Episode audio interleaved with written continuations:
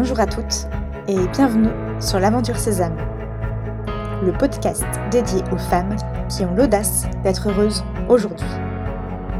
Je suis Marie-Liesse et chaque semaine, je vous livre des réflexions et des outils pour construire la vie qui vous ressemble.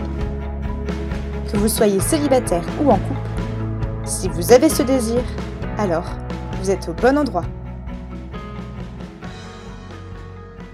Samedi soir, j'étais au téléphone avec une amie et je lui demandais comment elle allait.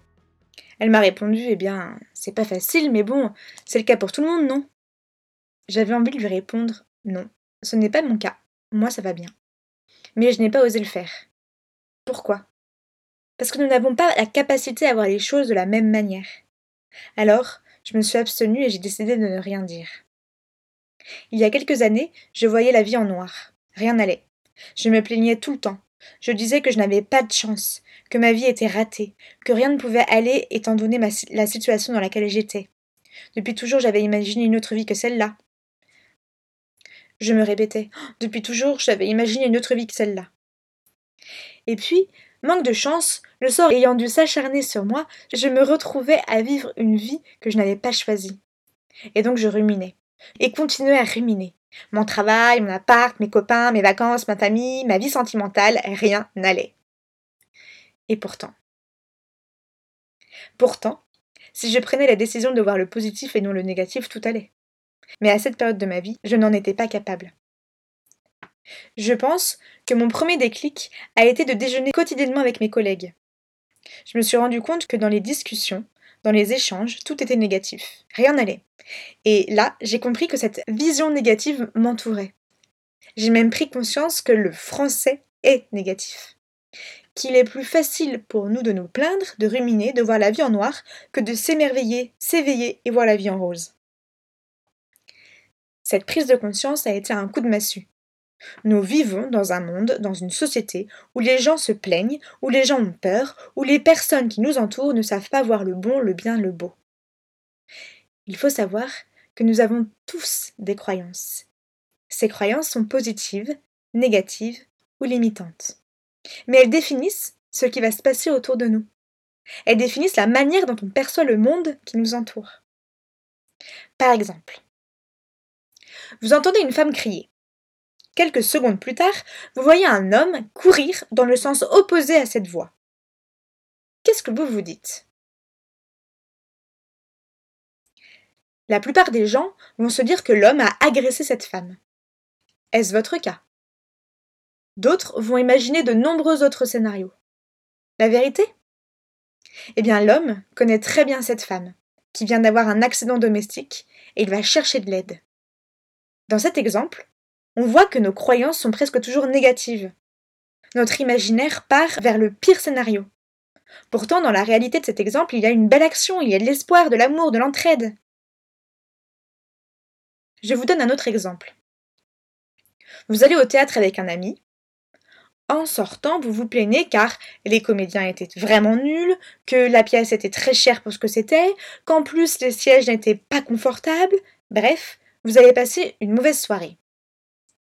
Vous interrogez votre ami, qui n'est pas du tout d'accord avec vous. Les décors étaient superbes, un des comédiens qui était très souvent sur scène sans parler était très drôle, en plus la musique l'avait emporté, et le verre à la fin avec la troupe était un superbe moment. Et pourtant vous avez passé la même soirée. Alors, qui a raison? L'interprétation que je me fais du monde est entre mes mains. C'est à moi de choisir si je veux voir le mauvais ou le bon, le négatif ou le positif ce qui me manque ou ce que j'ai. Me plaindre ou remercier. La manière dont je perçois le monde m'appartient. La façon dont je réagis aux événements extérieurs m'est propre. L'autre n'est pas responsable de ce que je peux vivre. Mon interprétation fait que les événements sont bons ou non. Ma façon de réagir définit si ce que je vis est bien ou pas. Alors à cet ami que j'ai eu au téléphone samedi dernier, j'ai envie de dire vis ta vie. Choisis cette vie. Mets en place des choses qui t'éveillent. Refuse-toi de voir et d'exprimer le négatif. Choisis de t'émerveiller de rien, de rire de tout, de voir que tu as la chance de marcher, de rire, d'être entouré, d'être bourré de talent et de passion. Que le monde qui t'entoure est rempli de découvertes, de beauté, de bonté. Que ce qui te fait peur est bon, vas-y, cours Sors de toi, de tes peurs et fonce vers l'inconnu. Sors de ta zone de confort et découvre que la vie est rose. Qu'il ne te manque rien pour être heureuse, car tout est en toi, et tant que tu ne l'auras pas compris et accepté, tu ne pourras pas être heureuse.